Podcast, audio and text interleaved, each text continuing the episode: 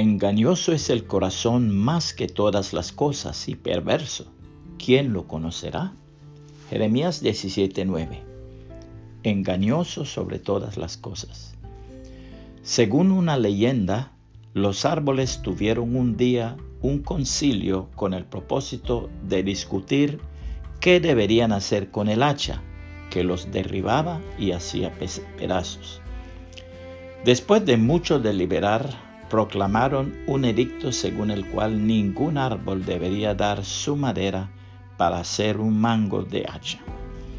Cuando el hacha llegó al primer bosque en busca de madera para su mango, descubrió que ningún árbol quería darle un pedazo de su madera. Anduvo rogando de árbol en árbol sin éxito alguno.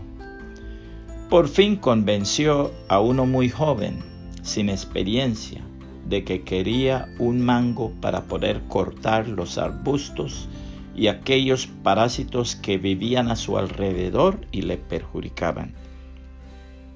El árbol se convenció de la bondad del hacha y le dio su madera. Pero muy pronto descubrió que si bien el hacha quería cortar todos los arbustos y parásitos que crecían junto a él, era solo con el propósito de poder llegar a su lado y cortarlo. De esa manera, el árbol que dio la madera para el mango fue el primero en caer bajo el golpe del hacha. Cuando Pablo escribe a Timoteo, le dice lo siguiente, y también todos los que quieren vivir piadosamente en Cristo Jesús padecerán persecución mas los malos hombres y los engañadores irán de mal en peor, engañando y siendo engañados.